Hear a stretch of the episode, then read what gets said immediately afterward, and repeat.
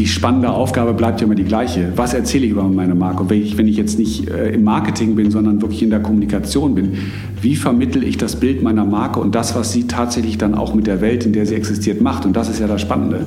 Also welchen, welchen, welchen Einfluss hinterlassen wir? Servus zusammen und herzlich willkommen bei 7 Meilen Marken, eine Entdeckungsreise durch die wunderbare Welt der deutschen Marken. Maßgeschneiderte Marken, jung oder alt, berühmt oder weniger bekannt, die im übertragenen Sinne genau wie die mythologischen Sieben-Meilen-Stiefel dem Träger ermöglichen, sieben Meilen in einem einzigen Schritt zu bewältigen. Ich spreche mit den Experten, die diese deutschen Marken lenken, um zu erfahren, wie sie ihre Marken, ihr wertvollstes immateriales Kapital entwickeln und managen. Mein heutiger Gast ist Global Head of Communications der Hans-R. Neumann Stiftung, HRNS. HRNS wurde 2005 gegründet und ist international in Kaffeeanbauländern tätig, wobei es mit der Kaffeeindustrie und Organisationen der Entwicklungshilfe zusammenarbeitet, um kleinen Kaffeebauern und ihren Familien zu helfen. Als Kind in Bonn begeisterte sich mein Gast für TV-Werbung mit Favoriten wie Mauam, Haribo und Mercedes und während eines Praktikums bei Hitradio Antenne Niedersachsen hat er sich in Nachrichtenjournalismus verliebt. Während seines Studiums an der Freie Universität Berlin, der Humboldt University of Berlin und Stockholm University arbeitete er unter anderem für FAZ Business Radio, Deutsche Welle und Deutschlandradio, wo er über eine Vielzahl von wichtigen Themen, von Atommülltransport bis Bürgerkrieg berichtete. In den darauf folgenden Jahren arbeitete er zusammen mit der NDR, UNDP und GIZ, bevor er 2017 bei den HRNS einstieg. Wir sprechen über die Komplexität einer implementierenden Stiftung, die NGO-spezifischen Herausforderungen des Markenaufbaus, seine Arbeit in Ländern wie Afghanistan, Äthiopien, Ruanda und Südsudan, die Zusammenarbeit mit Chibo, Lavazza und Starbucks und warum Förder stolz auf die Zusammenarbeit mit der Stiftung sein sollen und nicht umgekehrt. Herzlich willkommen, Jesko Johansen. Jesko, lassen Sie uns äh, vielleicht anfangen bei deiner, deiner Wurzel. Wo, wo, kommst du ursprünglich her? Ich komme aus dem Rheinland. Ich habe zwar einen norddeutschen Namen, also meine äh, Familie, Familie kommt tatsächlich aus der Hamburger Gegend, aber geboren und aufgewachsen bin ich in äh, Bonn, der alten Bundeshauptstadt. Wie war es da als Kleinkind in der, in der Nähe von, von Bonn aufzuwachsen? Also ich erinnere mich, also ich bin in Bonn direkt aufgewachsen, im, im, im Villenviertel, äh, wo die ähm, Botschaften früher waren und ich bin, also ich erinnere mich, dass ich total interkulturell aufgewachsen bin. Also der Bad Godesberger ähm, Theaterplatz war für mich im Sommer immer voll mit allen Kulturen der Welt. Äh, bei uns gegenüber war ich bei äh, Nachbarn, die Kinder hatten und in der saudi-arabischen Botschaft gewohnt haben regelmäßig. Also ich bin wirklich mit ja, allen Kulturen der Welt da aufgewachsen und das ist so wirklich eine prägende Erinnerung an diese Zeit. Und in die Schule war es dann ein, ein gab es dann ein Lieblingsfach, wo man sagt, sagen würde, ja okay, da habe ich über, über das ganz, ganz sagen, als Journalist unterwegs, Kommunikation ist offensichtlich auch ein, ein großes Thema, ein roter Faden. Also ich sitze jetzt zweimal im Jahr mit meinen Kindern äh, zu Hause und dann vergleichen wir Zeugnisse. Dann lese ich meins vor und sie ihres und dann wirst du wissen, dass ich kein Lieblingsfach hatte. und was, was war was äh, die, die, die, die regelmäßige Vorwürfe, die man äh, zwischen die Ziel, äh, die, die Linien zu lesen waren? Mm, also ja, es war ja noch kein Narrativ mehr dann in Oberung. Okay. Ich war einfach ein schlechter Schüler. Also okay. Biologie hat mir tatsächlich am meisten Spaß gemacht, da war ich tatsächlich relativ gut drin, aber hatte mit Kommunikation nicht so viel zu tun. Ne? Ja. Ein äh, neuseeländisches Schulsystem, da hat man Kommentaren geschrieben und bei, bei, mir war es irgendwie, John ist immer einfach abgelenkt. Ja, Achso, ja, ich habe das dann mit der Grundschule und ich glaube, äh, äh, irgendwie, wenn dann irgendwie steht, ist bemüht oder so oder macht es schon ganz gut, das heißt dann nichts Gutes. ja, okay, ja, das ist sehr, sehr interessant. Und, und ähm, war es dann auch, gab es damals eine, eine Lieblingsmarke oder eine, eine erste Marke Erinnerung, wo man sagt, als, als Kleinkind? Also, ähm, ich bin, habe in meiner Kindheit einen, einen totalen Fable für Werbung aufgebaut. Also ich war total werbebegeistert. Ich war, ich, ich war krankhaft werbebegeistert. Also ich habe nur vom Fernseher gesessen und vom Werbeblock zu Werbeblock, ja, ja, ja, Fernsehwerbung vor allem geschaltet. Ich kannte alle Spots äh, und deswegen waren wirklich alle Marken mir präsent. Und äh, also bis heute klingen noch so, ich meine, die Dauerbrenner, die wahrscheinlich viele Leute kennen, ne? wenn du Mauarm sagst, wenn du Bonduell sagst, wenn du Haribo sagst, dann kommen sofort die Lieder und Slogans. Ähm, meine Eltern sind ähm, konsequente Citroën-Fahrer gewesen äh, und irgendwie weiß ich auch nicht, diese Marke ist mir irgendwie immer hängen geblieben äh, und wenn ich heute so gucke, so diese alte GSA, was das für eine Blechkiste war, dass wir damit in Urlaub gefahren sind, kann ich gar nicht vorstellen. Und ich habe dann tatsächlich als Kind für ein Schulprojekt mal, ich weiß gar nicht mehr, welcher Klasse es war, äh, einen äh, eigenen Radiowerbespot aufgezeichnet. Und der drehte sich dann auch um dieses Auto. Ich hatte dann so eine äh, Benzinreinigungspille erfunden und für die habe ich einen Spot gemacht.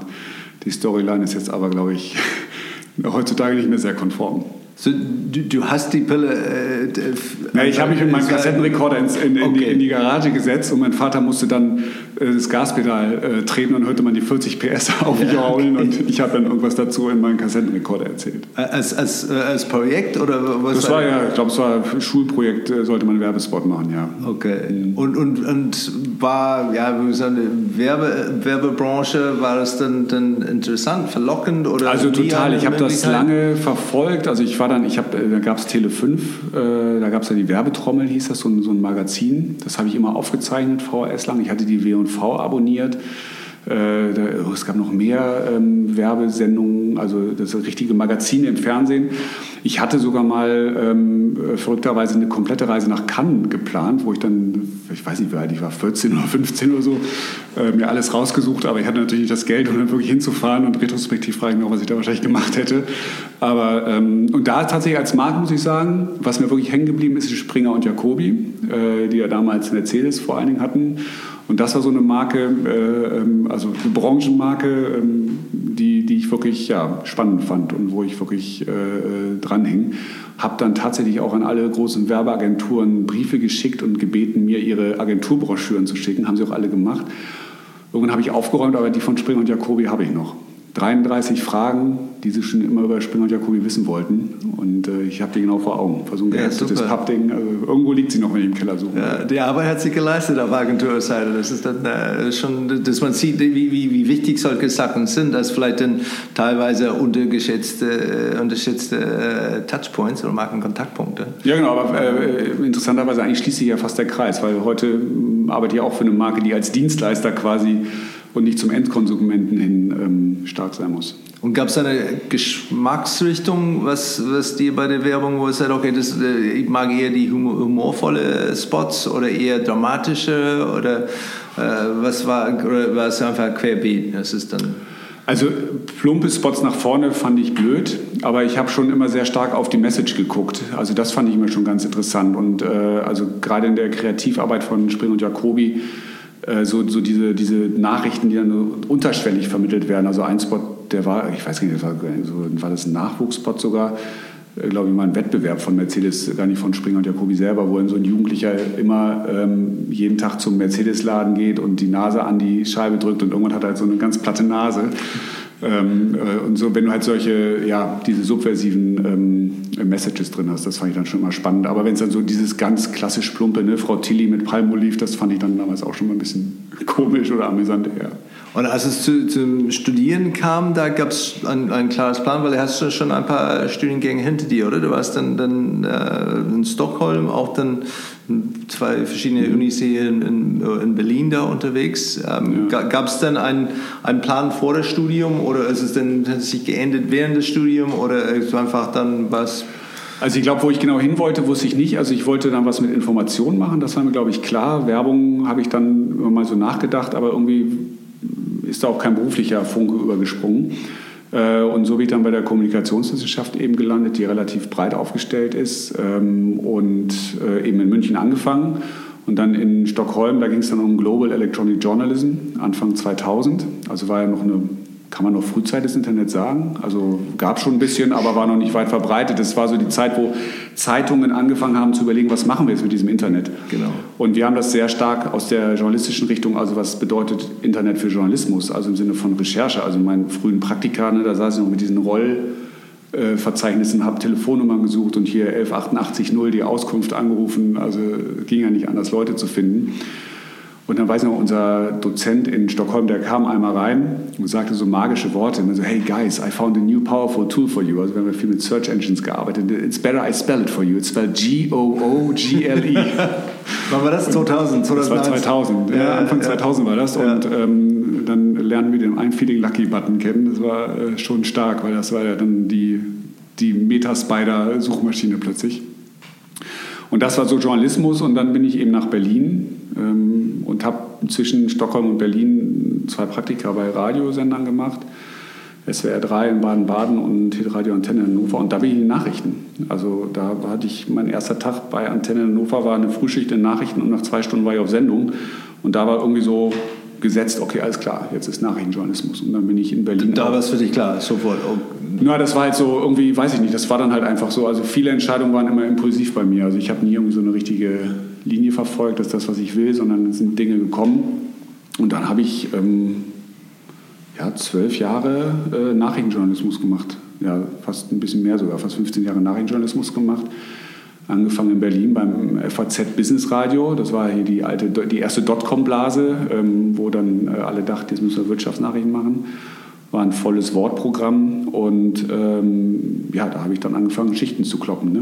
Äh, 15 Jahre erst beim FAZ-Radio, war ich beim Deutsche Welle Fernsehen äh, und ähm, Deutschlandradio äh, Kultur, damals noch äh, Deutschlandradio Berlin. Ähm, und äh, ja, das lief dann alles parallel zum Studium.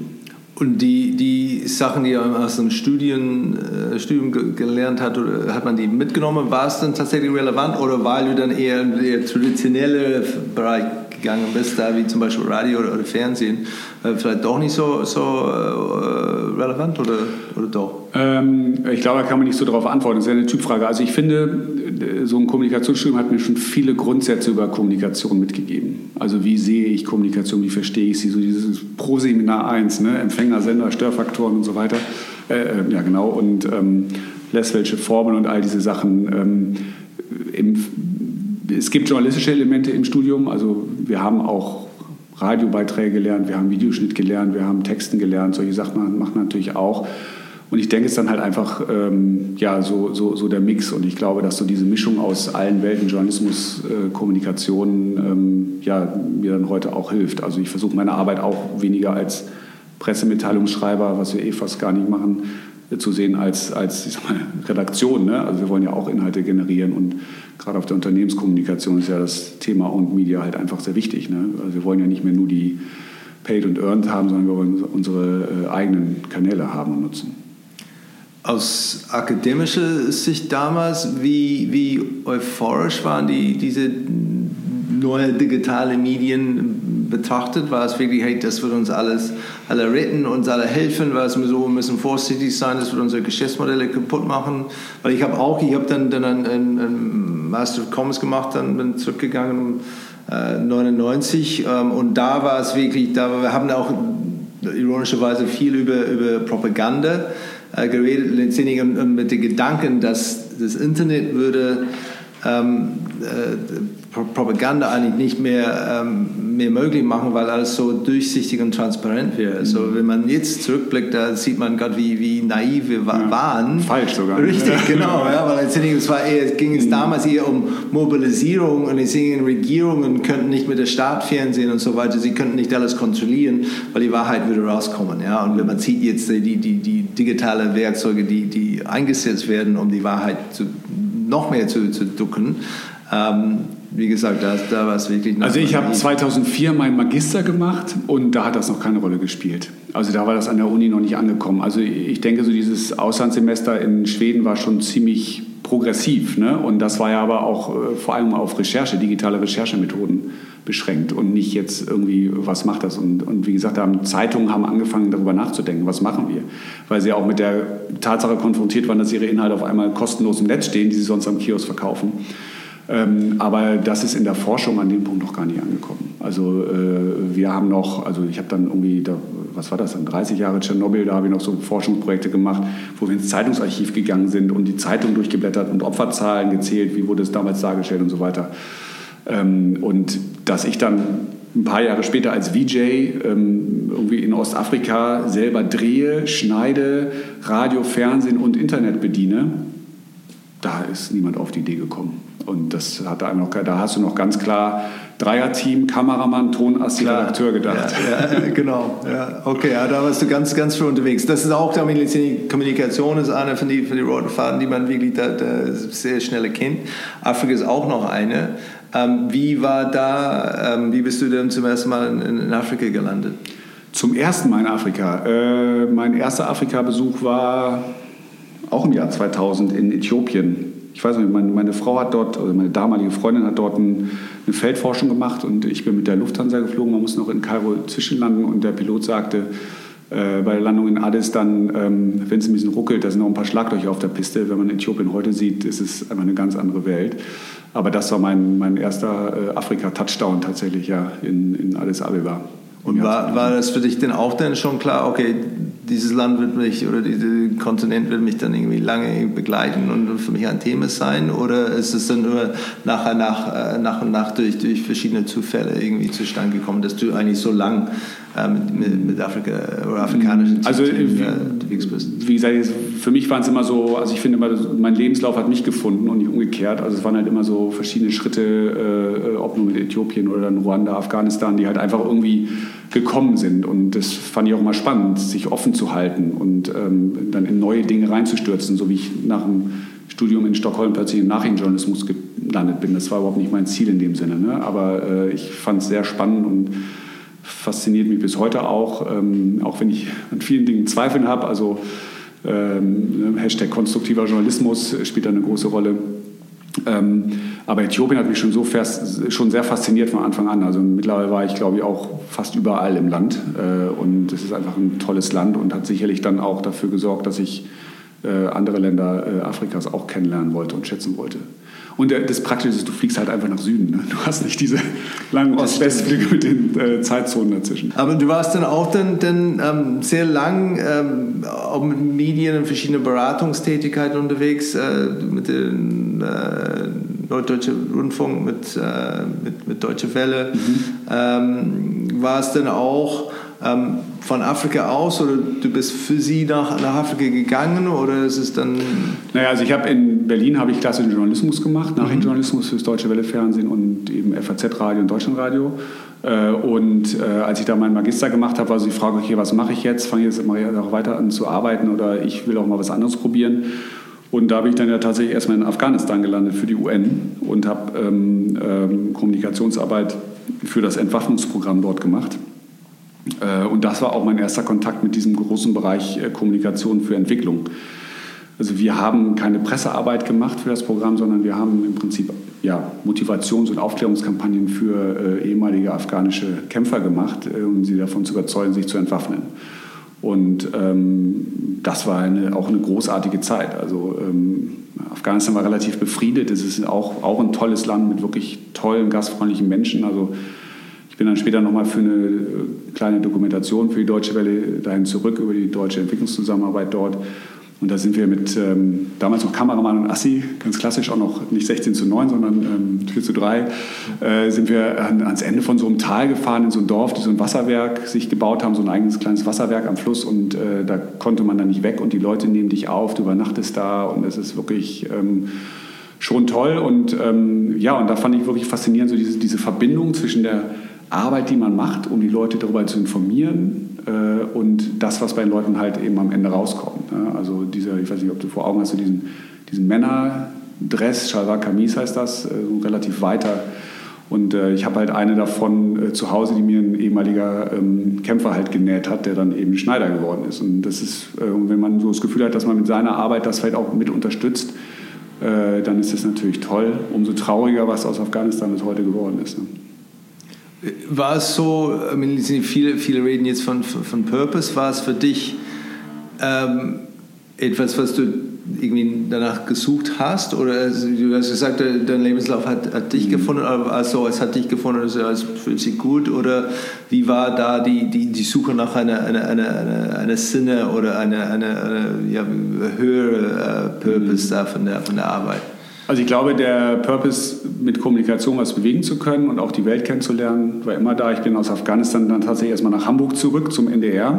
Ähm, äh, wollte nicht da bleiben, habe mich also bewusst dagegen entschieden. Also irgendwie 30 und wollte jetzt nicht nur hinter Betonmauern mit abendlichen Radiocheck und nur bewaffneter Begleitung aus der Stadt rausleben und ähm, bin dann eben wieder zurück in den Nachrichtenjournalismus tatsächlich.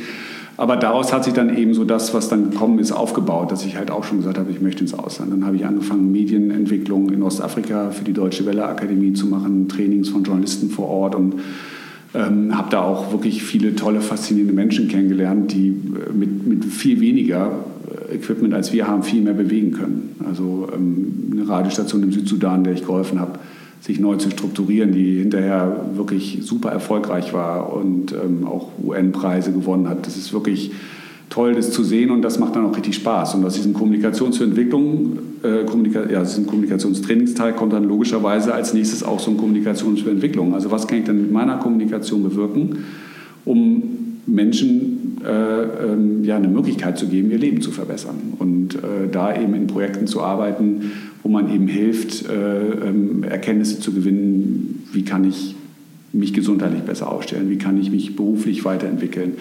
Ähm, das sind halt so teilweise ganz ja, äh, ähm, einfache Dinge, ähm, aber wirklich, wirklich spannend. Und das Ganze dann in diesem internationalen Raum ist super und ich sage halt gerne so, meine Inspiration kommt halt aus dem interkulturellen Austausch, weil ich kann von niemandem mehr lernen als äh, von Menschen aus anderen Kulturen, auch aus Neuseeland.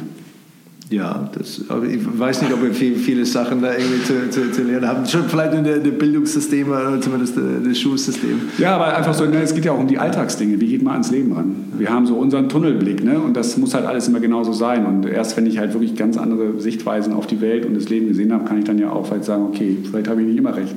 Ne? Gibt es denn etwas, was dir gefehlt hat, als du denn, denn zurück nach Deutschland gekommen bist? Ist es dann etwas, wo, wo wirklich dann fehlt dir auch diese Vielfalt oder ist es dann auch etwas, ähm, ist genauso wie man eine schöne Aussicht hat, dann irgendwann gewohnt man sich dann und sieht man das nicht mehr, bis irgendjemand mit, mit frischen Augen da reinkommt und sagt, oh, was für eine tolle Aussicht. Ähm, war es tatsächlich so letztendlich, dass wenn du zurück nach Deutschland gekommen bist, dass es dann zuerst dann bemerkt hast, wo das, das fehlt mir oder hat es dir doch nicht so, so gefehlt? Na, jedem Neuanfang wächst ja auch, hängt ja auch ein Zauber innen. Ne? Also ähm, es ist schon immer auch ein neuer Lebensabschnitt, der auch fasziniert und auch toll ist und ein Schritt, für den man sich entschieden hat und der dann auch mehr bringt und dann baut sich das ja so auf und das war dann, dann nach sechs Jahren in Hamburg für mich der Fall, dass ich dann eben 2012 gesagt habe, lass uns auswandern. Oder wir uns entschieden haben, lass uns auswandern. Und dann haben wir halt eben ja, alles verkauft und äh, sind gegangen. Aber so dieser Drang in die Welt, äh, der, der bleibt natürlich. Also wenn man ihn einmal hat und äh, wirklich zu versuchen, da zu wirken, wo man mit Menschen arbeiten kann, dass, dass, dass man wirklich nochmal eine Veränderung äh, triggert, dies, äh, der, der Drang bleibt ja da. Und das habe ich in den Hamburger Jahren auch weiterhin gemacht. Also ich war dann ja eben öfters in Ostafrika für so Medientrainings äh, und, und andere Geschichten. Äh, und das, ja, das, das bleibt dann. Da hat man halt andere Möglichkeiten. Also ich habe viele Jahre für das Deutsche Welle Fernsehen von den Castor-Transporten berichtet, also hier diesem Atommülltransport in Norddeutschland, das ist ja auch immer ein sehr großes Ding gewesen. Das ist dann ja auch eine andere Art von Action und Austausch, ähm, äh, aber ja, befriedigt natürlich auch so diesen Wunsch, rauszukommen und was draußen zu machen. Äh, als irgendjemand, der, der wirklich tief drin war ähm, und, und, und offen, äh, bestimmt noch Kontakte da drin hat, ähm, viel Erfahrung, äh, auch in, in anderen Branchen. Wie siehst du jetzt oder beobachtest du der, der, der öffentliche Rundfunk? Ist es dann etwas, wo du sagst, boah, das ist wirklich, ähm, da ist viel zu bewegen, da könnte man deutlich mehr, mehr tun? Ähm, und wenn ja, wo, wo würdest du anfangen? Also ich würde den öffentlichen Rundfunk vor allen Dingen ähm, äh, also viel agiler machen. Also ich habe das Gefühl, also ich verfolge das natürlich auch weiterhin, was ich von ARD und ZDF höre und natürlich werden da auch Mediatheken so nach vorne, aber ich habe das Gefühl, dass er schon längst überholt worden ist von alternativen Medienformaten. Ähm, äh, also ich finde, er muss sich äh, ja, entrümpeln, äh, ist, so, ist so mein Eindruck. Das war auch letztendlich so einer der Gründe, warum ich dann keine Lust mehr auf öffentlich-rechtlichen Rundfunk hatte. Also ich habe so keinen großen Innovationswillen mehr gesehen. Das würde jetzt jeder Redaktionsleiter natürlich anders sagen oder Redaktionsleiterin. Aber ähm, letztendlich, ja, also wie, wie innovativ sind wir, wie gehen wir voran, was machen wir und wie schnell machen wir das auch. Ne? Und äh, wenn man sich mal so äh, äh Quoten online anschaut im Vergleich zu äh, dritte Programmquoten oder auch erste Programmquoten, ist es halt einfach schon, schon was anderes. Ähm, es ist aber schade, weil ich finde ihn wirklich gut. Also, ja. also ich finde, was, also ich finde, wir haben ein sehr gutes öffentlich-rechtliches Rundfunksystem, das wirklich bemüht ist, ähm, äh, objektiv und, und sachlich und korrekt zu arbeiten. Das schätze ich sehr. Ähm, mir fehlt da einfach so, ja, so der Drive nach vorne, so die Ent Entfesselung äh, des Rundfunks. Der ist halt einfach so in seinen alten Strukturen, finde ich, gefangen.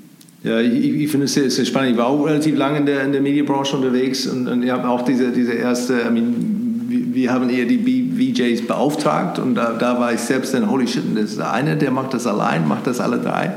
Und dann, wenn man sieht, auch dann, dann wenn die staatliche äh, Szene dann auftauchen, wie viele Leute und Kamera und so, so weiter dabei sind, Ähm, aber das e-, Endergebnis war, war sehr vergleichbar. Mhm. Ähm, vielleicht ein bisschen fehlende Agilität und, und, und ja, das Aber das fand ich, in, als ich dann in Ruanda war, spannend. Ich habe dann ja selbstständig gearbeitet und ich musste mir wirklich ein halbes Jahr, Jahr hat das gedauert, bis ich mein Redaktionsnetzwerk aufgebaut hatte. Und dann hatte ich halt mein Netzwerk und dann konnte ich halt loslegen. Ne? Dann wusste ich halt, wer mag welche Themen und äh, da waren auch viele innovative Geister dabei. Und dann konnte ich halt wirklich ähm, Beiträge über alles Mögliche machen. Als dann im Südsudan der Bürgerkrieg wieder ausgebrochen ist, konnte ich halt abtelefonieren, wusste, okay, genug Leute haben mich da hingeflogen. Und dann habe ich auch, äh, also ich habe das geführt und ich habe irgendwie ja, hunderte Sendeplätze geführt mit Themen aus Afrika, äh, die, die sonst halt gar nicht stattgefunden hätten. Ne? Und ähm, es gibt also der Konflikt in Burundi, der Konflikt im Ostkongo, der Konflikt im Südsudan, der hätte auch von einem Studio in Nairobi nicht so gedeckt werden können. Und das ist also, finde ich, auch ein Privileg, dass man diese Möglichkeit hatte, ähm, solche Themen dann eben auch äh, ja, in die Öffentlichkeit zu finden. Und wir waren äh, in Ruanda zum 20. Jahrestag des Genozids, also ähm, 2014. Und äh, da habe ich extrem viel gearbeitet, habe als Hauptrecherchethema die Rolle der katholischen Kirche gehabt, habe unfassbar viele Features, Beiträge gemacht. Das wäre nie so gelaufen in dem Umfang. Ne? Und das ist dann, finde ich, auch ein Privileg, dass man wirklich da ähm, einsteigen konnte. Und da könnte man dann seine Dynamik entfalten. Ne? So in anderen Kontexten ist es dann halt einfach mal noch ein bisschen schwieriger, wenn du innerhalb der Redaktion bist. Also ich habe mich gefragt, welche Karriere mache ich im öffentlich-rechtlichen Rundfunk noch? Ne? Also wo will ich da eines Tages hin? Und ähm, ja, dann habe ich irgendwann gemerkt, dass ich außerhalb vielleicht äh, im anderen Kontext auch internationaler mehr bewegen kann. Ich würde mich freuen, wenn in Deutschland eine höhere Schätzung geben würde für den öffentlichen Rundfunk und das ist dieser öffentliche Rundfunkbeitrag, dass es dann auch nicht nur als, als, als ja, nötige irgendwie Pflicht sein, aber letztendlich, dass die Leute darüber sich freuen, ja, oder vielleicht irgendwie äh, freiwillig mehr irgendwie spenden oder, oder, investieren, um das zu fördern, wenn man sieht, ja, wie, wie gefährlich diese, diese äh, alternative Nachrichtenquellen sind, die, die vielleicht eine andere Agenda haben oder, oder reine kommerzielle Interessen da mhm. Ähm, finde ich das, das groß, äh, großartig in Deutschland. Erzähl dann ein bisschen von deinem dein Einstieg hier und von der, sag mal, der, der HNS oder HRNS oder der Hans-Neumann-Stiftung oder wie, wie ist Na, Wir sind die Hans-R-Neumann-Stiftung okay. und ja. wenn du dir das einmal angehört, dann, angehört hast, dann sage ich auch HRNS hinterher. Ja. Das ist leichter. Okay, ja, ich, ich, dachte da vorher, ich dachte es war HNS und dann war ein R irgendwo da drin oder nicht? Ja, okay. Ja, mhm, genau. Äh, ja, wie bin ich hier eingestiegen? Also ich ähm, äh, in, in, den, in den, also Ruanda ist ja auch ein kaffeeproduzierendes Land und äh, Starbucks hat dort auch ein Supportcenter und ich war mit denen ein paar Mal im Kaffeefeld und bei Projekten und äh, habe, wie gesagt, auch dort in Ruanda die GIZ zum Beispiel ähm, in verschiedenen Projekten beraten mit so Kommunikation für Entwicklung, also ganz unterschiedlich im äh, Vocation Training, aber auch im Arbeits, in der Arbeitsagentur, die die GIZ aufgebaut hat. Also wie bringen wir jetzt Jugendliche dazu, dieses System zu verstehen und zu nutzen. Ähm, habe aber auch, wie gesagt, viel Journalistisches gemacht, ähm, habe für die UN Trainings gemacht, im Storytelling, also auch, auch aus Entwicklungsländern und so weiter. Und ähm, ja, und irgendwann wussten wir halt, wir gehen zurück nach Hamburg. Und äh, da bin ich dann ja, mehr oder minder zufällig mit der HNS in Kontakt gekommen äh, und äh, bin dann halt letztendlich, bin erst zu NDR Info tatsächlich zurückgegangen in die Nachrichten, aber ja, bin dann irgendwie nicht mehr so richtig da reingekommen in das System. Und ähm, ja, irgendwie hat das dann nicht mehr geklappt und dann ähm, hatte ich aber auch mehr Lust halt auf diese internationale Arbeit und äh, bin dann eben ja, hier, hier gelandet und habe die Kommunikation dann übernommen. Und mit was für ein Briefing oder welche Ziele gab es dann damals, als du angefangen bist? Gab es ein klarer Briefing oder äh, hier ist die Stelle, hier ist die Aufgabe? Also als ich angefangen habe, habe ich, hab ich erfahren, wo die Kantine ist, mein Login bekommen äh, und ähm, glaube, es war's. Okay. Nein, also wir haben schon darüber gesprochen, was die Stiftung ist, aber es war auch, glaube ich, ein Prozess, wo die Stiftung selber nochmal strategisch im Findungsprozess war, sich nochmal zugespitzt hat in ihrer Message, was sie eigentlich erreichen will.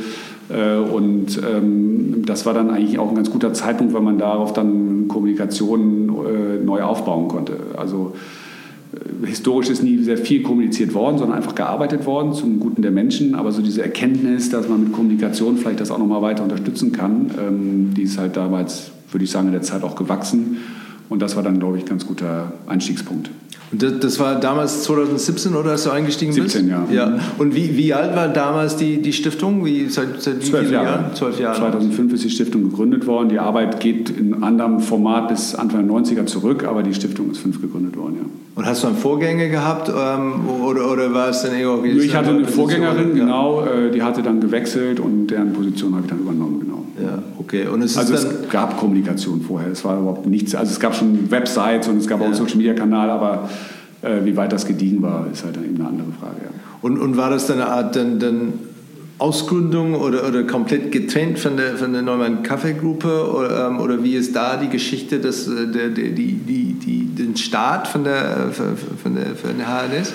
Naja, also äh, ich kann es in meinen Kontext setzen. Also die, die Hans-Neumann-Stiftung arbeitet mit kleinbäuerlichen, meist Kaffee- oder eigentlich fast nur Kaffeefarmerfamilien zusammen in, in, tropischen Ländern. Das heißt, wir wollen deren Lebensbedingungen verbessern mit Trainingsprogrammen, die alle möglichen Bereiche ihres alltäglichen Lebens ähm, ähm, ja, betreffen, also sowohl die agronomischen Fähigkeiten als auch weitere Einkommensmöglichkeiten, Integration von Jugend, Gleichberechtigung, äh, Stärkung von Marktzugängen und so weiter.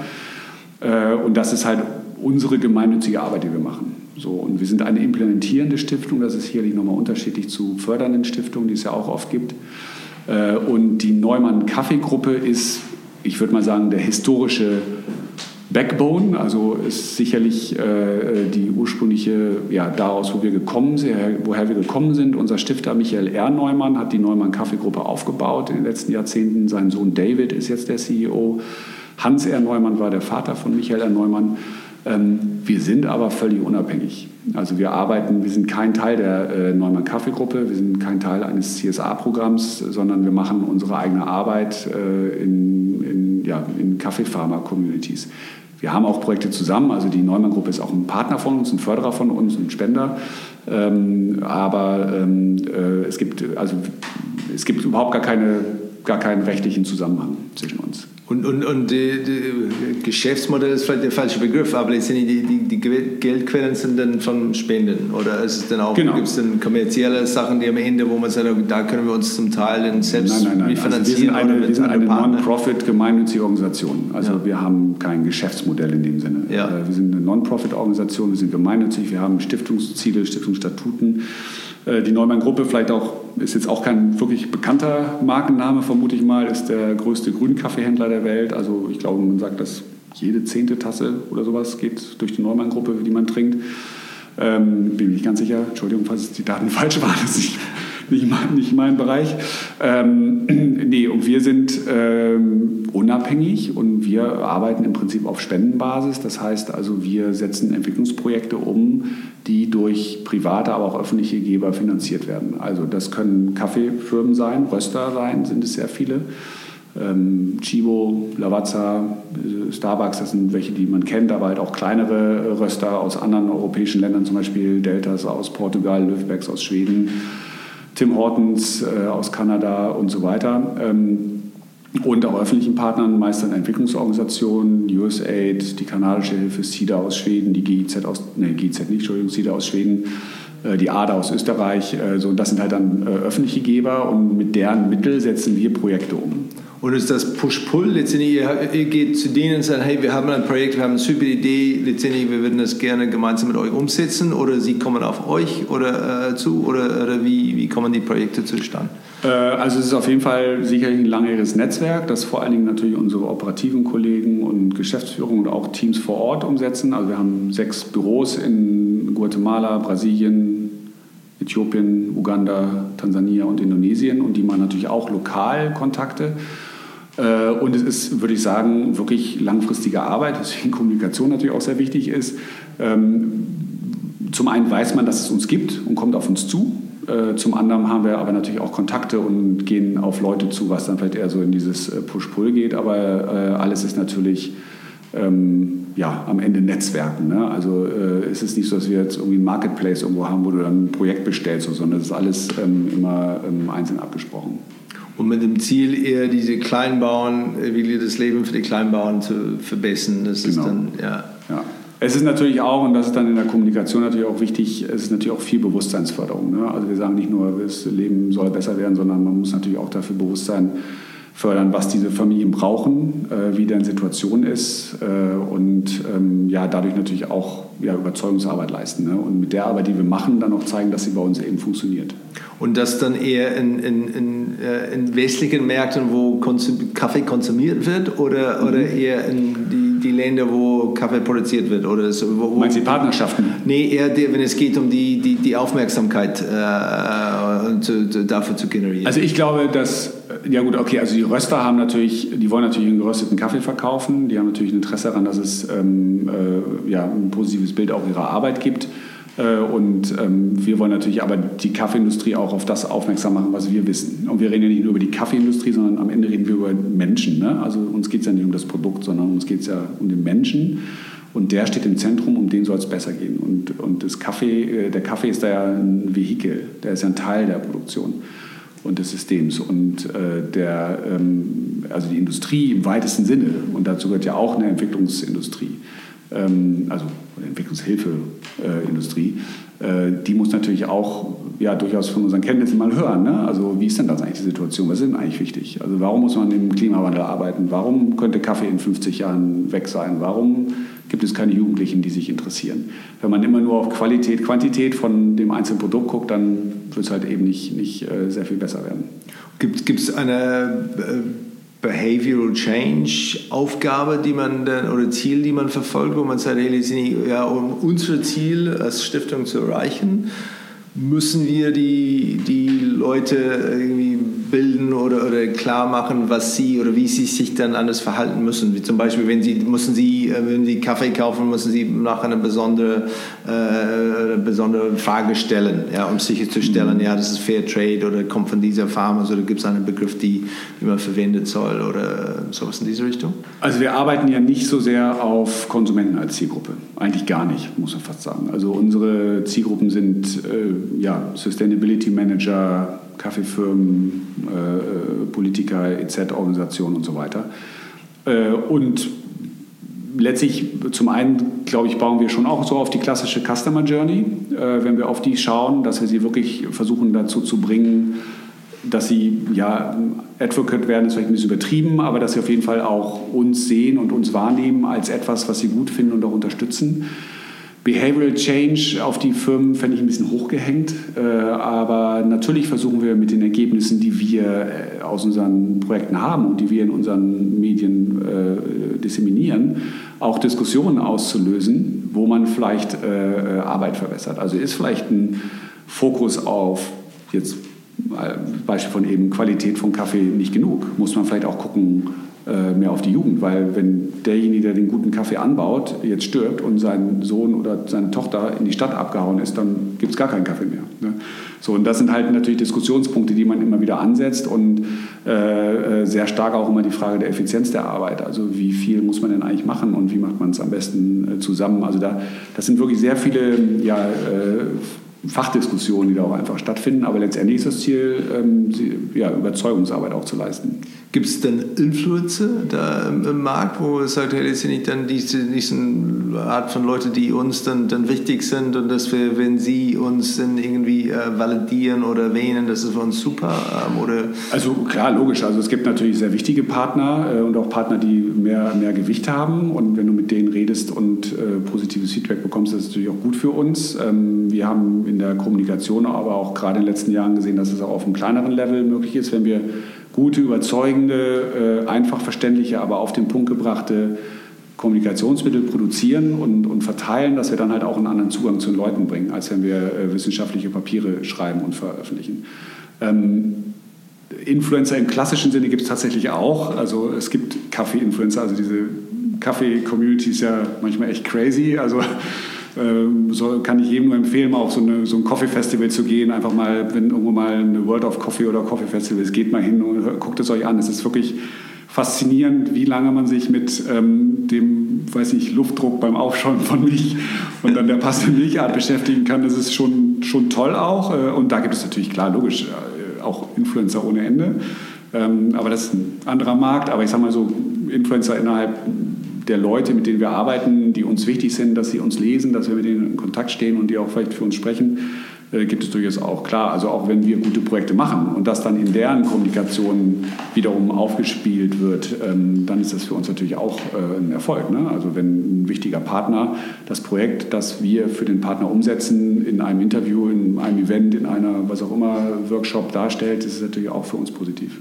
Gibt es so, so, diese, diese erwähnten, das ist dann, seid ihr dann vor Ort bei, bei solchen Messen? Ähm, ist es dann ja, Messen sind, also wir machen halt eben nicht so richtig ähm, Marketing in dem Sinne. Ne? Also wir haben dann keine Messestände oder so. Gibt es durchaus auch. Ähm, das Organisationen, es gibt ja auch andere Organisationen wie unsere, die in diesem agronomischen Nachhaltigkeitssektor sind.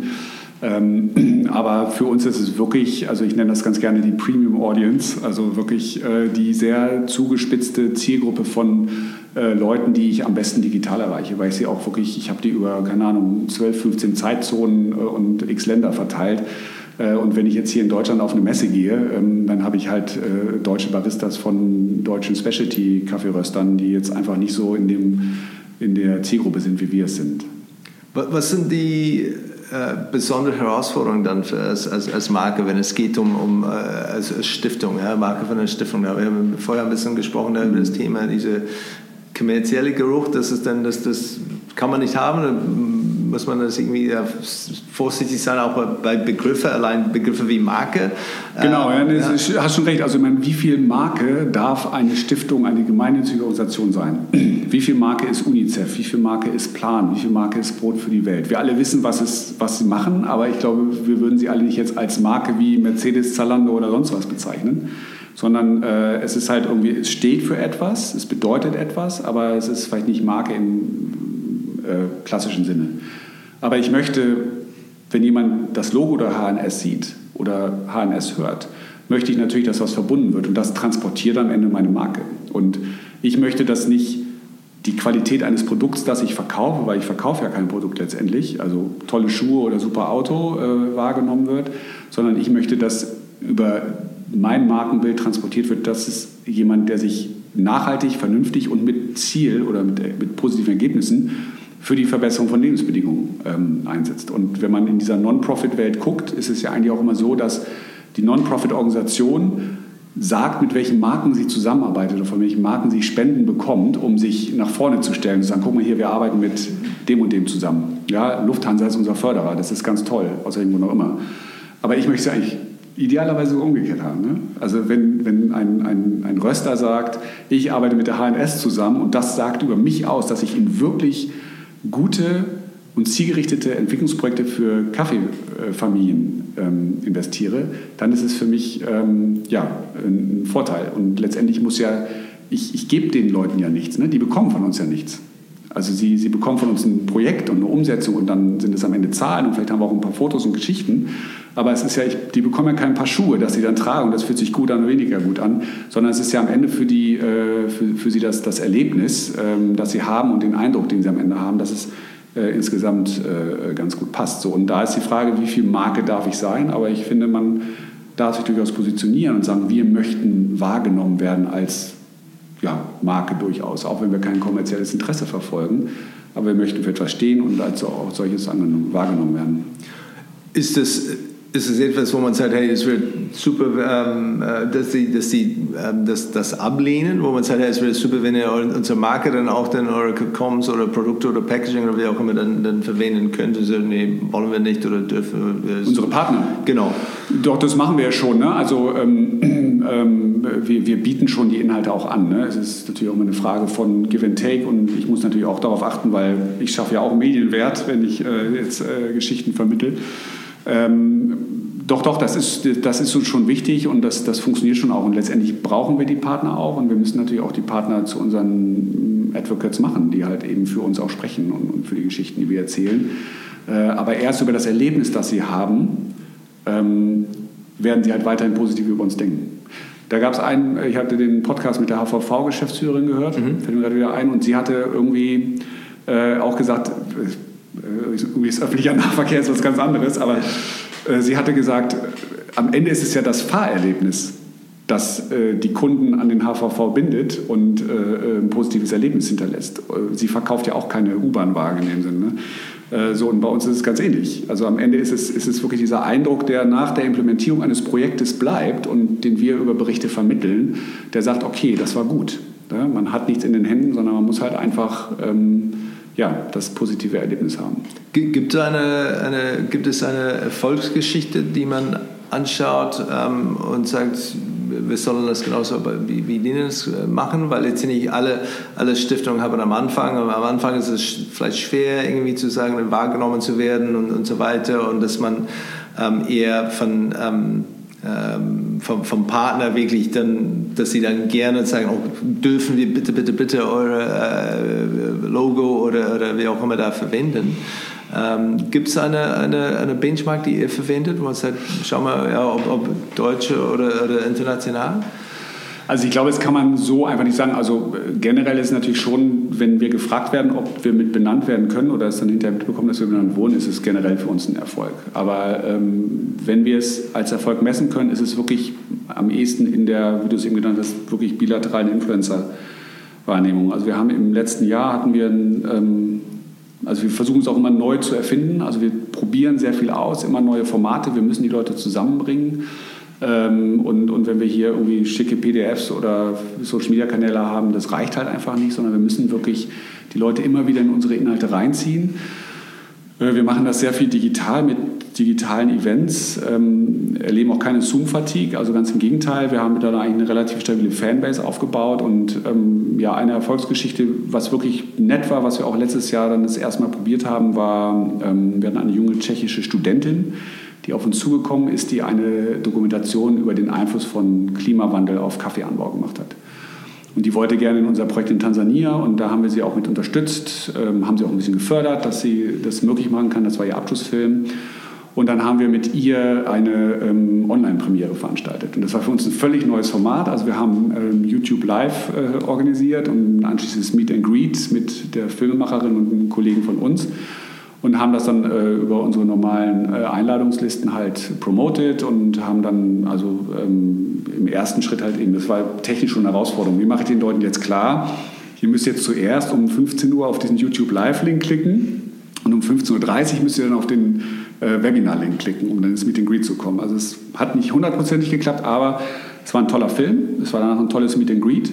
Wir sehen dann ja, wer teilgenommen hat und wir haben dann auch direkte ähm, Anfragen gehabt und dann ist zum Beispiel ein Kollege von mir nochmal, oder der damals mit präsentiert hat, ist dann von einem äh, etwas größeren Partner aus Nordamerika nochmal bei denen ein internes Mitarbeiter-Event eingeladen worden und das ist dann einfach äh, eine tolle Bindung, die aufgebaut wird, ne, wo man wirklich sagen kann, okay, hier wird man so ein bisschen Teil der Familie, sage ich mal.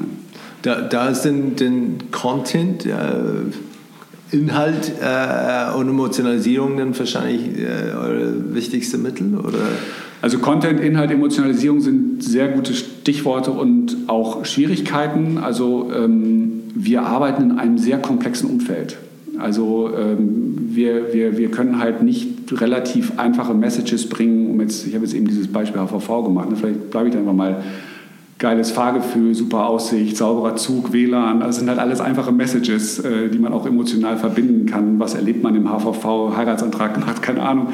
Wir haben ein sehr komplexes Thema und wir arbeiten in sehr vielen Bereichen. Und wie transportiere ich die Geschichte jetzt? Und da müssen wir lernen und lernen wir auch immer noch, das immer wieder runterzubrechen auf diese eine Geschichte und sagen zu können, äh, das ist das, was hier diesen konkreten Fall ausmacht. Ähm, der ist wirklich, ja, gut und, und erfolgreich gewesen.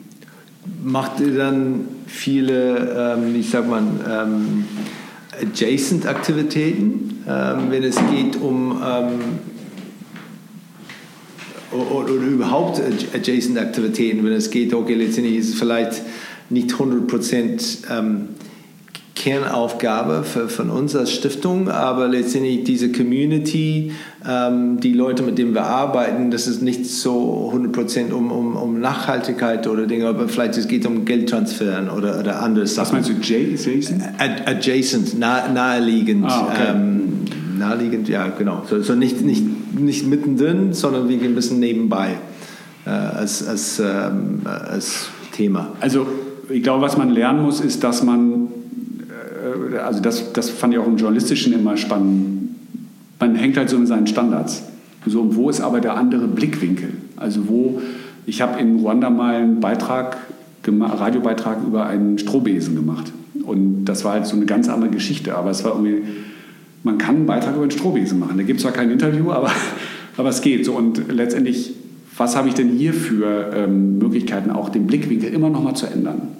Und ähm, wo, wo gibt es auch ja, Triggerpunkte, die, die, die einfach mal ne, aus unserer Standardpräsentationssprache rausfallen und sagen, die Familien brauchen das und das, sondern wo, wo man das eben erzählen kann. Und das kann halt äh, eine, eine einzelne Geschichte sein, das kann ein Felderlebnis sein. Äh, und das andere ist, dass man halt auch sehr viel Arbeit leisten muss, ähm, die Teams in den, im, im Feld ähm, zu motivieren, diese Geschichten zu erkennen und mit uns zu teilen. Weil dann kommen sie auch immer wieder neu raus und wir erleben das dann ja auch. Das ist das, was tatsächlich auch gewollt wird von uns als Inhalt. Also wenn wir wirklich diesen, diesen ich sag mal, Human Touch äh, erzählen, der auch wirklich das vermittelt, was wir machen und nicht die Diskussion drumherum, dann kommt es einfach viel besser rüber. Ist das etwas, wo, wo du als, als, als Oder ich weiß nicht, bist ehemalige Journalist? Ich weiß mal, wie ich das ist. Wenn ich gefragt werde, weiß ich auch nicht, was ich sagen soll.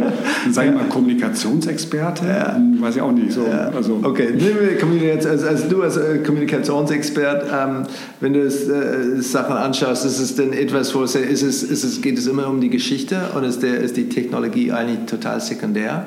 So zum Beispiel, wenn man sagt, hey, letztendlich, Hauptsache wir ermöglichen unsere Leute, dass sie, ähm, oder wir, wir, wir ähm, motivieren sie, dass sie wirklich an die Idee kommen, überhaupt etwas aufzunehmen. Weil die sind vor Ort, die sehen die Sachen, die sind unterwegs, letztendlich kurzes Interview. Wir können es zusammenschneiden, aber, aber letztendlich das reicht, wenn wir das mit einem iPhone, iPhone ohne, ohne externer Mikrofon bekommen. Können wir etwas damit machen oder ist es etwas, nee, die Technik muss auch stimmen? Also die technische Hürde ist schon da auf jeden Fall. Also ähm, wir, wir reden ja über, ähm, also ich meine, das hat auch glaube ich gar nichts damit zu tun, wo wir arbeiten. Also ähm, wenn du Kommunikationsanspruch hast und hier äh, irgendjemanden bittest, einen Film irgendwo zu machen, bist vielleicht auch nicht zufrieden, weil irgendwie hat er den neben dem rauschenden Bach gemacht oder so. Ne? Also natürlich ist eine äh, äh, technologische Hürde. Und wenn ich richtig gute Fotos haben will, dann muss ich einen Fotografen schicken. Das kann ich von meinen Fieldworkern nicht erwarten. Das kann ich aber auch nicht äh, von normalen Menschen, irgendwie Touristen in der Innenstadt erwarten, dass die gute Fotos machen. Also von daher, die Hürde ist auf jeden Fall da.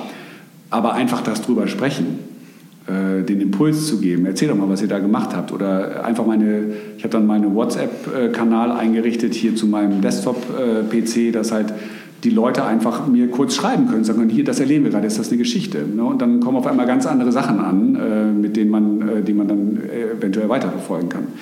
Ich habe auch, manchmal kommen dann, ich lese ja auch nicht alle Projektreports, das äh, kriege ich dann irgendwie zeitlich auch nicht hin, aber wenn dann mal einer im Fokus auf meinen Schreibtisch fällt und lese ich den durch, auf einmal stehen da sechs super Geschichten hinten dran. Und die haben die Leute aus dem Feld geschrieben, aber niemand ist äh, auf die Idee gekommen, die zu erzählen. Und dann kann man darauf eben aufbauen. Ne? Also es sind halt so verschiedene Hürden, die dann manchmal da sind. Viel wichtiger ist ja aber am Ende, was schicken wir dann tatsächlich in den externen Kanal raus? Und was macht das dann tatsächlich mit den Leuten, mit denen wir ähm, zusammenarbeiten und, und, und was bleibt ihnen dann bei denen hängen? Geht es dann eher um die Sachen, ähm, die, die, die, Vorgeschichte oder die Nachberichte? Oder ist es dann, wann, wann äh, wo ist für euch dann am wichtigsten oder ist es 50-50? Wir machen schon, wir, machen, wir machen, wir haben jetzt vor ein paar Wochen haben wir mal ähm, auch mal quasi, ich sag mal, Live-Berichterstattung auf Social Media gemacht. Da gab es so ein, so ein ähm, Trainingsevent für äh, junge Menschen in Zentralamerika, das digital von Lavazza aus Turin gemacht wurde. Und da haben wir dann halt äh, bei uns im Kanal da tägliche Posts oder Happening Now gemacht. Wir haben auch in der Vergangenheit schon mal bei so äh, Wettbewerben für Kaffeequalität in Brasilien haben wir schon mal auch Livestreaming gemacht. Ähm, also solche Sachen äh, machen wir durchaus auch. Ähm, man muss natürlich aufpassen, dass man auch nicht zu sehr zerfasert. Ja, also wenn ich halt jeden Tag irgendeine Pharmageschichte erzähle, ist halt irgendwann auch langweilig, sondern äh, wir verfolgen ja auch ein Ziel. Und wir wollen ja auch Bewusstsein für etwas schaffen. Und man muss natürlich auch sagen, äh, worum es letztendlich geht. Ne? Also ähm, hier muss sich auch einfach noch äh, einiges verbessern. Und ähm, das muss dann natürlich auch mal dargestellt werden. Ne? Also wir haben schon alle, alle ähm, Punkte der Geschichte abgedeckt. Habt ihr auch dann einen Unterschied zwischen, oder macht ihr auch einen Unterschied zwischen ja, diese, diese also sagen wir, Performance Marketing und, und langfristiger Markenaufbau von den Aktivitäten, so, die ihr macht? Wo es geht, mhm. hier ist eine Kampagne oder irgendeine ähm, äh, Maßnahme, die wir unternehmen, um etwas Kurzfristiges zu, zu bewegen oder umzusetzen? Ähm, das ist so ein kleiner Schwachpunkt bei uns, an dem, also so langfristige Planung, an dem wir noch arbeiten. Also bei der technischen Hürde gehört auch dazu, dass ich halt die Informationsflüsse natürlich auch mehr oder weniger erfolgreich steuern kann. Ähm, wir planen, versuchen immer mehr zu planen, äh, zum Beispiel unsere digitalen Events über das Jahr mal klarer zu verteilen, dass auch unsere Audience, unsere Community, die ja jetzt ja fix ist, dass die irgendwie nicht, keine Ahnung, drei Events in sechs Wochen, dann ein halbes Jahr keines hat. Ähm, äh, sowas halt. Ähm, aber dass wir wirklich jetzt so richtige äh, Marketing, strategisch geplante Kampagnen machen, ähm, dafür haben wir auch ja, eigentlich nicht, nicht so das klassische Produkt, das wir eben verkaufen, ne? zurück zum Non-Profit. Aber wir versuchen schon immer strategischer aufzustellen, dass wir wirklich unser Portfolio an, an Angeboten so strukturieren, dass wir auch wirklich das Gefühl haben, für jeden ist mal was dabei und auf jeder Plattform wird es mal äh, irgendwie auch wahrgenommen. Und wir beobachten es auch sehr genau. Ähm, also wie ist die Audience, wie ist das Feedback, äh, äh, wie ist die Wahrnehmung und verbessern uns da eigentlich auch jedes Mal. Und ähm, ja, und, und für uns ist wirklich, also mit wachsender Followerzahl und mit wachsender Subscription-Zahl sehen wir halt auch, dass eben dann das, das Interesse an den Inhalten steigt. Auch bei zukünftigen Mitarbeitern merkt man schon eine, eine Änderung oder, oder einen Trend, wo es geht, wir haben vielleicht dann, dann zunehmende Initiativbewerbungen ähm, oder äh, und wissen die Leute wirklich tatsächlich dann, bevor sie sich bewerben, da, was der HNS da, da macht? Also im Feld würde ich sagen, ja, auf jeden Fall. Also ähm, vielleicht auch Markenbekanntheit ist für mich natürlich vor allen Dingen in diesem Fachsektor interessant. Also ich glaube schon, dass im äh, diesem ökonomischen Entwicklungszusammenarbeitssektor des HNS durchaus auch bekannt ist, äh, wenn auch vielleicht noch nicht bekannt genug. Ich glaube auch, dass im, im Feld ähm, es durchaus bekannt ist, wobei man da sagen muss, wir heißen da auch immer anders. Ne? Also in Uganda heißen wir zum Beispiel einfach nur Hans. Also da äh, wird immer nur Hans gesagt. In Zentralamerika sind wir La Fondation. Und also hat man überall einen anderen, anderen Namen. Das ist nochmal eine andere Challenge. Aber ähm, äh, es ist schon so, dass, dass dann tatsächlich Leute wissen. Und ich sehe auch in unseren, gerade in unseren Social-Media-Kanälen, dass da auch schon eine, eine, Bindung herrscht. Also es gibt auch Interaktion mit unseren Kolleginnen und Kollegen dort. Ähm, und was wir halt machen, ist natürlich intern dann unsere Updates auch rumzuschicken. Und äh, da kommt natürlich auch nochmal Feedback. Ähm, aber ob das jetzt, also wir kriegen auch Initiativbewerbungen, aber ob wir jetzt Erhöhungen erreichen, keine Ahnung. Nicht gemessen. Ist, ist Social Media denn, denn euer wichtige, wichtigster Markenkontaktpunkt? Was ist unser, also ich sage, ich sage eigentlich immer, unsere beiden wichtigsten äh, Kontaktpunkte sind äh, Digital und In-Person. Äh, In-Person war jetzt einfach lange Zeit stark reduziert, aber ich glaube, dass der persönliche Kontakt, der auch digital durchaus stattfinden kann, ja vielleicht sehr wichtig ist. Aber ähm, für mich sind die digitalen Kanäle Social, Website, Newsletter äh, eigentlich schon so und Events auch eigentlich schon so die wichtigsten. Und ähm, ich baue darüber ähm, ja, meine, meine konstante äh, Community auf. Und mir ist es am wichtigsten, wirklich eine dedicated Group zu haben. Also ich brauche keinen Streuungseffekt. Ich brauche keine x Millionen Subscriber zu meinem Newsletter. Also ich muss keine 5 Euro Rabatt anbieten, nur um mehr Leute mein Newsletter zu kriegen, um zu hoffen, dass ich mehr Marketing machen kann. Ich brauche Leute, die sich wirklich für das interessieren, was ich mache. Und das ist mitunter harte Arbeit und äh, wir arbeiten auch nur organisch, also wir machen eigentlich keine Social Media Spendings, keine Media Spendings auf Social Media ähm, und können dann wirklich sagen, also diese Followerzahl, die wir da jetzt haben, die ist echt. Also das sind wirklich die, die uns, äh, die sich auch für uns interessieren.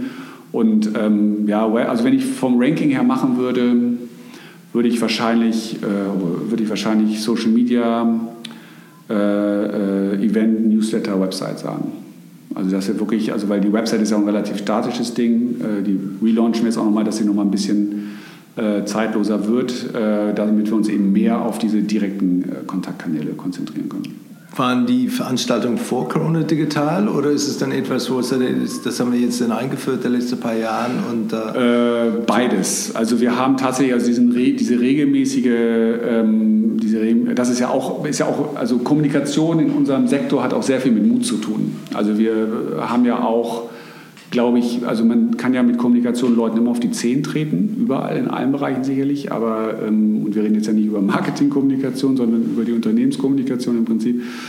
Und das ist natürlich bei uns auch immer so ein bisschen Diplomatie und sensibel. Und ähm, ja, so ein digitales Event, das ist natürlich auch wie so ein äh, wild gewordenes Pferd. Ne? Also da weiß du nicht, was plötzlich jemand erzählt. Ähm, gibt keine Aufzeichnung.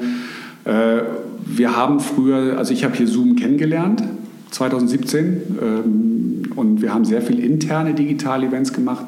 Aber es hat tatsächlich unsere äh, ehemalige, eine ehemalige Kollegin von uns, die ähm, äh, 2020 dann, ja, als sie zu Hause saß, gesagt hat, wollen wir nicht mal so eine Learning Series machen, dass wir halt mal eine Webinar Series machen aus einem Jugendprogramm, das wir damals noch hatten. Ähm, äh, vier, vier Schwerpunkte ähm, und dann halt einfach mal die Leute einladen und im Homeoffice abholen, so dieses ganz klassische. Das haben wir dann umgesetzt. Das war noch eine sehr kleine, ähm, ja, sehr kleine Gruppe, mit der wir es gemacht haben. Aber das war, würde ich schon sagen, so der Tipping Point. Und mittlerweile ist es einfach ein sehr beliebtes Format und wir müssen die Leute eher bremsen. Weil zum einen ist es natürlich Workload für uns, also wir sind ein relativ kleines Team.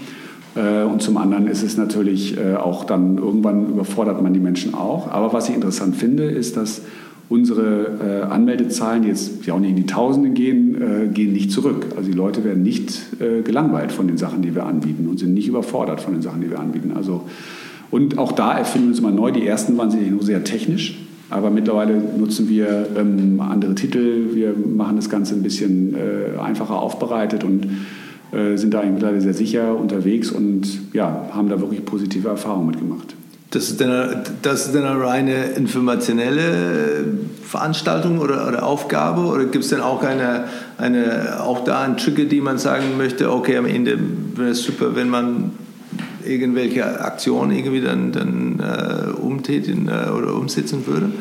Was meinst du mit Aktionen? Für, für, die Leute, die da sind, ob sie spenden sollen oder ähm, ähm, ähm Kontakt aufnehmen, um ein Projekt umzusetzen oder gibt es auch... Also das ist natürlich wir arbeiten, bei uns arbeitet ja eigentlich, muss ja alles eng ineinander arbeiten. Das finde ich bei Kommunikation auch ein sehr wichtiger Punkt. Also ich sehe mich überhaupt nicht als Kommunikator, sondern wir sind Mentor, wir sind Coach, äh, wir sind Berater, äh, wir sind Kommunikatoren.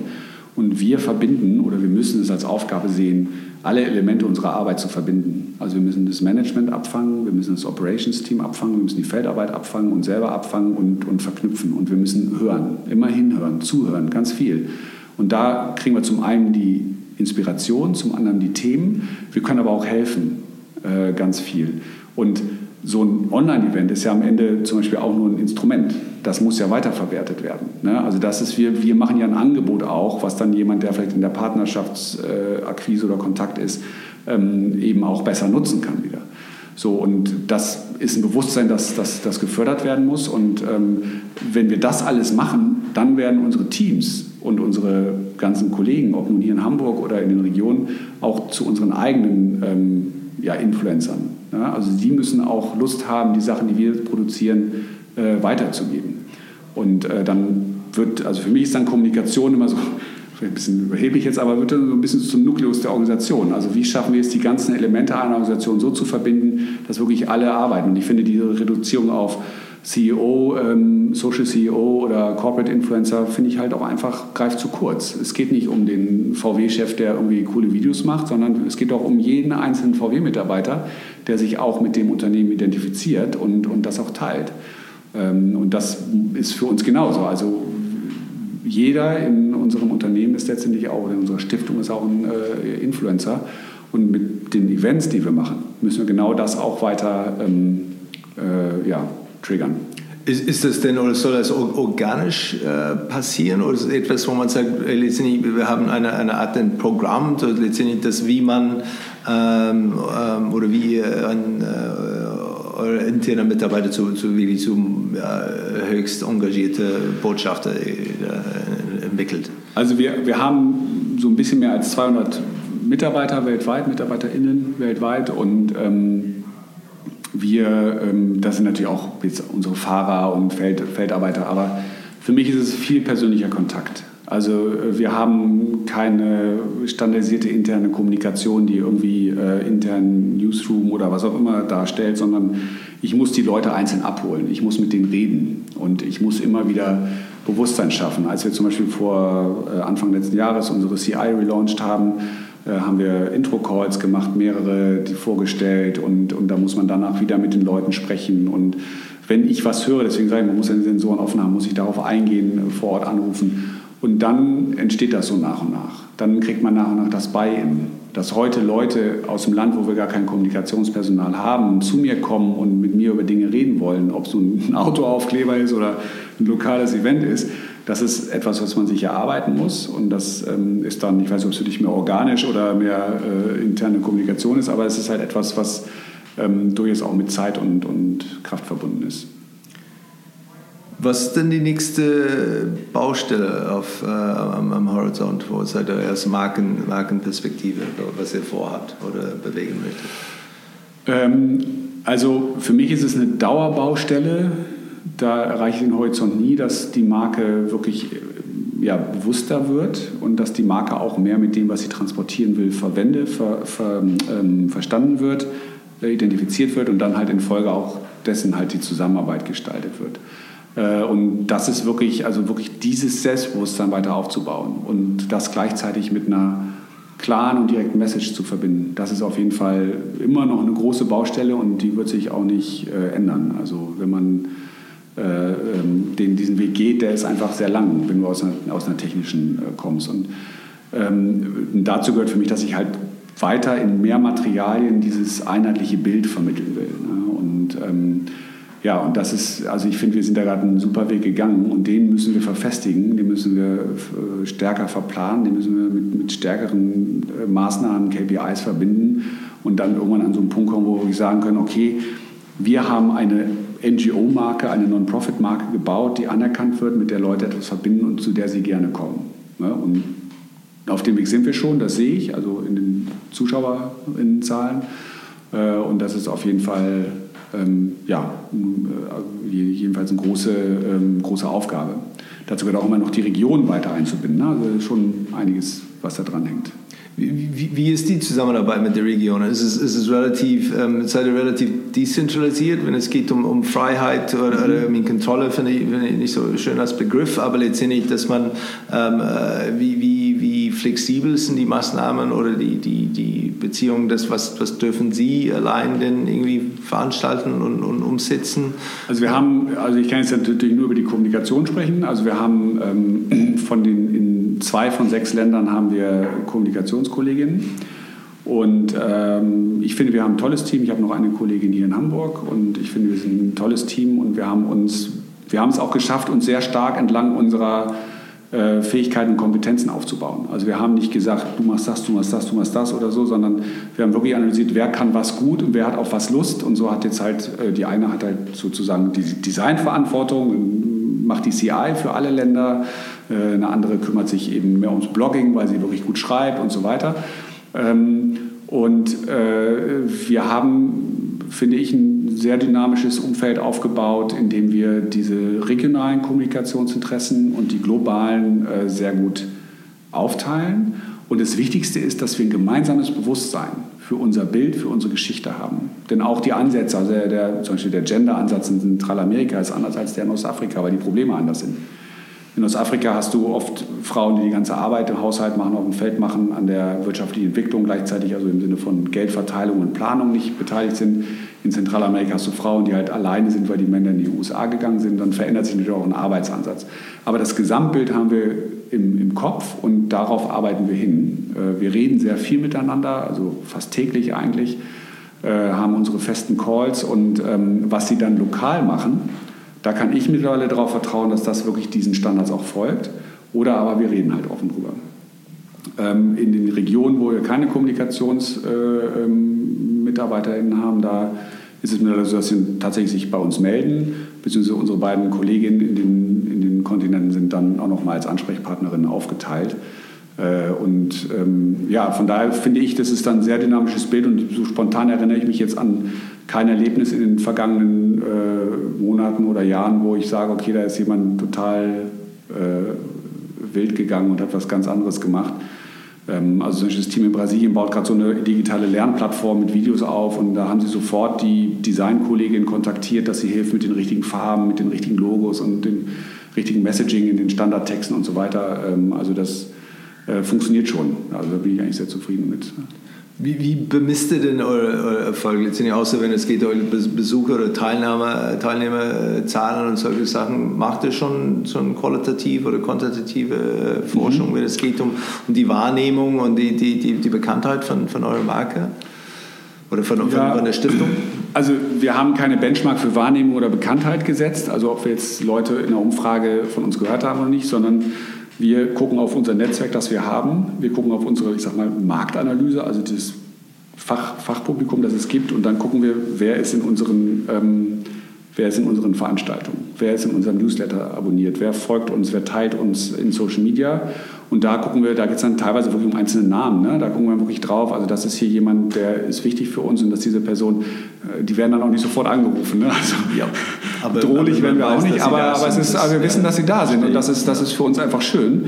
Und wir wissen halt auch, dass, dass es dann teilweise einfach keine Eintagsfliegen sind, sondern da gibt es einfach ein kontinuierliches Interesse und das können wir dadurch aufrechterhalten, dass wir eben diese Dinge anbieten. Und wichtig ist dabei halt auch immer wieder, auch in der Kommunikation, die Verbindung äh, herzustellen. Ne? Also ähm, das ist ganz profan waren das Mentioning im Social Media Post, aber halt eben auch der direkte Austausch, ähm, um ja, gegenseitig abzustimmen, worüber redet ihr, worüber reden wir. Wenn du ein unbegrenztes Budget hättest für ein, ein markenbezogenes Projekt, ähm, und ohne, ohne kurzfristiges äh, Druck auf, äh, oder Druck auf kurzfristiges ROI. Gibt es ein Projekt, wo du schon jetzt weißt, äh, da würde ich das Geld dafür da einsetzen? Ja, da würde ich wahrscheinlich ganz klassisch bei der Digitalagentur anrufen. Okay. ja.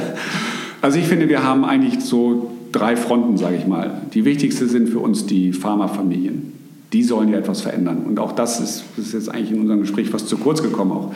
Das ist natürlich Aufgabe unserer Kommunikation, ähm, die Feldarbeit damit zu unterstützen, dass Materialien entstehen, die eben die Trainings und die Aufklärung dort hilft. Ähm, die klammer ich jetzt mal aus, weil wir jetzt ja über Marke als solches reden. Und dann haben wir die Konsumenten und wir haben die Industrie. Und ich glaube, wenn ich wirklich unbegrenztes Budget hätte, würde ich ähm, daran arbeiten, dass sehr starkes Bewusstsein für diese Situation rund um Kaffeeanbau und der Menschen, die ihn anbauen, entsteht. Und daraus dann halt auch ein Bewusstseinswandel, was man eigentlich machen muss. Also jetzt habe ich leider keine korrekten Zahlen zur Hand, aber ich würde mir einfach mal tippen, über 90 Prozent von uns trinken jeden Tag Kaffee. Und wie viele von uns wissen, unter welcher Bedingung der Kaffee angebaut wird, äh, und, und, und äh, wie die Familien, die ihn anbauen, ähm, leben. Wahrscheinlich die wenigsten. So, und, äh, und ich bin, glaube total an Konsumentendemokratie. Also ich glaube, der Markt verändert sich nur an der Supermarktkasse. Also was kaufe ich da tatsächlich? Und deswegen würde ich mit so einem unbegrenzten Budget zum einen, auch wenn es überhaupt nicht unser Mandat ist derzeit, aber wenn ich schon träumen darf, würde ich wirklich auf diese Kundenseite einmal gehen und wirklich versuchen, Klarheit darüber zu schaffen, wie was diese Menschen brauchen, die, diesen, die dieses Produkt ähm, äh, aufbauen, anbauen, das halt regelmäßig ähm, viraler Trend auf Instagram mit irgendwelchen Reels wird. Äh, und auf der anderen Seite würde ich ähm, viel mehr Bekanntheit, also wirklich, wirklich viel breiter die Bekanntheit für HNS als Marke, als Nachhaltigkeitsmarke, als EZ-Marke in der Industrie schaffen. Und idealerweise habe ich dann so quasi von zwei Fronten. Der Konsument, der versteht, äh, dass sich was ändern muss, vielleicht seine Kaufentscheidung idealerweise ändert. Und die Industrie, die äh, eben mehr Verständnis für den Ansatz hat, den wir machen.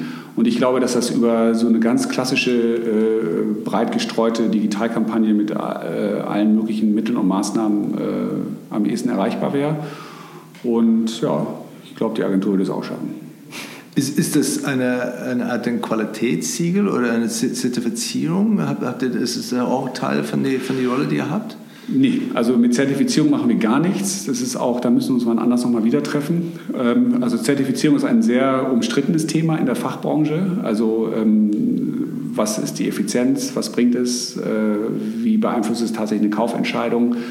Ähm, wir glauben daran, dass es äh, ohne Zertifizierung eigentlich gehen muss und man eben sagt, wir müssen auf das Gesamte gucken, weil die Zertifizierung vermittelt ja, dass der Farmer dafür seinen Kaffee ein bisschen mehr Euros bekommen hat. Und was bringt es dir, wenn der Farmer irgendwann nicht mehr da ist und der Jugendliche nicht übernimmt? Ne? Also dann hast du halt einfach am Ende keinen Kaffee mehr. Und deswegen, du musst einfach alle Aspekte einbinden. Der Klimawandel bedroht den Kaffee. Das heißt, die Farmer müssen klimaresilienter werden. Sonst gehen sie in höhere Höhen, holzen ab, mehr Klimawandel. Ähm, die Jugendlichen interessieren sich nicht mehr, Frauen kommen nicht zum Zug, ihr Potenzial wird einfach nur zum Haus, für Hausarbeit genutzt. Äh, die Pharmaorganisationen sind nicht wettbewerbsfähig.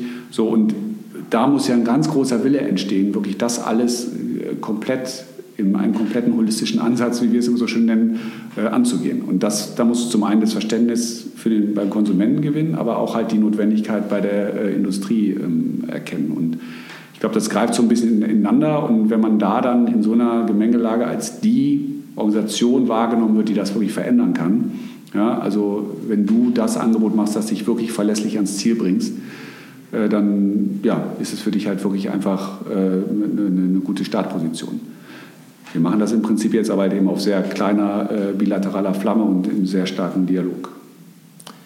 Könntest du dir, dir vorstellen, eine, eine, normale Marke zu verantworten oder wäre es zu banal? Und Was ist eine normale Marke? Ja, wie sagen eine Schuhmarke, ja, zum Beispiel eine, eine Produktmarke, ja, wo es geht, weil jetzt nicht, eure Themen und deine Themen sind so komplex äh, im Vergleich zu, zu einem ein, ein normalen, ja, normal vielleicht falsch, einem Consumer, Consumer Brand. Natürlich, so. natürlich, natürlich könnte ich das auch eine, natürlich könnte ich auch eine Consumer Brand verantworten die spannende Aufgabe bleibt ja immer die gleiche. Was erzähle ich über meine Marke? Und wenn ich, wenn ich jetzt nicht äh, im Marketing bin, sondern wirklich in der Kommunikation bin, wie vermittel ich das Bild meiner Marke und das, was sie tatsächlich dann auch mit der Welt, in der sie existiert, macht? Und das ist ja das Spannende. Also welchen, welchen, welchen Einfluss hinterlassen wir? Ja, und also wir haben ja eigentlich bei jedem Produkt, das auf den Markt kommt, immer irgendeine Diskussion.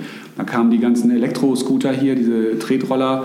Was ist mit den ganzen äh, Schwermetallen in den Batterien? Äh, ist das nachhaltig? Und äh, wenn das so ist, also da hat eine Kommunikation eine Riesenaufgabe, äh, das wirklich zu erzählen und, und nicht nur einfach das, das äh, Fahrerlebnis zu verkaufen. Ähm, und von daher glaube ich schon. Und, und die Verantwortung in allen Marken ist ja sehr, sehr stark. In, also ich, weiß nicht, ob uns jetzt eine Marke einfallen würde, die sich nicht mit Nachhaltigkeit auseinandersetzen muss, die sich nicht mit der Herkunft ihrer Rohstoffe, nicht mit ihrer Lieferkette auseinandersetzen muss. Ist die, ist die nachhaltig, ist die klimaneutral, ist die, äh, wieso auch klimaneutral, was sagt denn der Begriff? Ist sie entwaldungsfrei? Wie, wie wird das Produkt hergestellt? Und also es sind so viele Fragen und ich finde, da kann man schon sehr spannende Dinge machen und auch die Marke kann dann auch über sich selber hinauswachsen, weil sie halt viel mehr ist dann plötzlich als nur dieses eine äh, Produkt zu verkaufen. Wenn du einen, einen Markenkurs für die, für die Geschäftsführer Deutschlands Hidden Champions lernen würdest, ähm, wie würdest du es nennen und worauf würdest du dich am meisten konzentrieren? Wie würde ich es nennen? Also eine meiner Schwächen ist tatsächlich, ich bin nicht sehr kreativ in Titeln. Also wenn wir Titel, wenn wir Titel für unsere Digital, wir haben, ich finde, wir haben mittlerweile ziemlich coole Titel für unsere Online-Events, äh, aber das ist immer eine Teamleistung. Also, ja. ähm, also ich glaube, ich würde in die Richtung gehen, äh, die ich eben schon mal angesprochen hatte, dass man wirklich ähm, äh, also als Management muss man wirklich das Potenzial des ganzen Teams und die Rolle der Kommunikation da drin erkennen. Und wenn man seine Marke bauen will.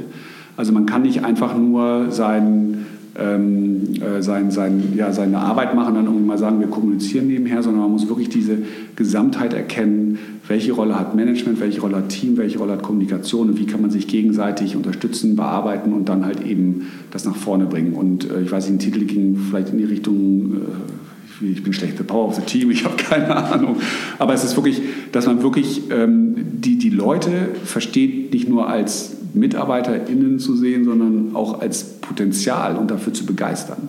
Und ich denke, wenn du in den einschlägigen professionellen Netzwerken digital unterwegs bist, wirst du relativ schnell sehen, wer sich mit seiner Arbeit identifiziert und wer nicht in den äh, Posts. Von wem wird was geteilt und geliked. Und ähm, da wirklich zu trainieren, zu sagen, okay, wie arbeiten wir jetzt zusammen? Kommunikation, operatives Management und operatives ist ja ganz viel, Forschung, Finanz, was auch immer der Bereich ist und da halt diese Schnittstellen zu erkennen. Wir sind in der Kommunikation nicht Leute in einem Raum, die Blogbeiträge und Pressemitteilungen schreiben. Wir müssen wirklich als das erkannt werden, was wir am Ende sein können. Das ist nämlich dem Ganzen nochmal einen Lift zu geben. Das ist genau das Gleiche wie loskommunizieren, bevor man Ziele hat, ist halt auch blöd. Ne? So, und ähm, das muss halt einfach äh, Hand in Hand gehen und ich glaube, da könnte man auf jeden Fall ganz gute Trainingscurricula aufbauen. Ist, ist es schon soweit hier im HNS, dass man wirklich dann auch als, als, als Markenverantwortliche und, und, und, und äh, kommst, dass man wirklich da auch am Tisch sitzt, wenn es nicht nur um Entscheidungen geht, wie, wie soll die Broschüre aussehen, ähm, sondern wirklich dann eher die, die größeren äh, Themen? Ich glaube, es ist Teil des großen, der großen Baustelle bis am Horizont. Also auch da haben wir große äh, Fortschritte gemacht. Also ich würde sagen, die meisten Produkte, also wir versuchen schon als Kommunikatoren so ein Framework aufzubauen, in dem wir natürlich auch Teammeinung reinzuholen, aber äh, wir versuchen schon, oder ja, was heißt wir versuchen, also die Produkte, die wir produzieren, entstehen im Team. Also wir, wir haben Instrumente wie Peer Reviews, wir holen die entsprechenden Leute rein und wir versuchen dann eben auch das Buy-in zu schaffen, dass die Leute diese Sachen eben auch nutzen und dass sie halt ähm, ja, so eine Webinar-Auswertung, so eine Online-Event-Auswertung halt auch nutzen, um vielleicht es in ihrer Arbeit weiterzumachen. Aber auch da muss man, ne, das ist halt so wie ähm, Menschen an alternative Transportmittel als das Auto zu gewöhnen. Es äh, fällt halt nicht leicht. Ne? Man muss halt dran arbeiten. Und, ähm, äh, aber ich, also ist es so, würde ich sagen, äh, jein. Also es ist, geht auf jeden Fall in die Richtung. Äh, aber ich bin als Kommunikator zum Beispiel hier auch sehr stark in vielen Prozessen mit involviert, die eben genau in diese strategische Richtung gehen, um eben genau diesen kommunikativen Blick mit einzubringen oder halt auch unsere Blick allgemein. Ne? Wir schauen ja ganz anders auf strategische Themen als, als äh, eine Management-Ebene. Jesko, vielen Dank. Äh, richtig faszinierend, äh, diese Einblicke zu, zu bekommen und äh, diese, wie gesagt, diese Komplexität von, von, von der Arbeit und von eurer Arbeit und wie international das ist. Und äh, ja, wünsche ich euch dann, dann und dich persönlich ja, viel, äh, viele Folgen, viel Glück und äh, ich schaue das gerne, gerne weiter an. Ja, hat mir Spaß gemacht. Vielen Dank.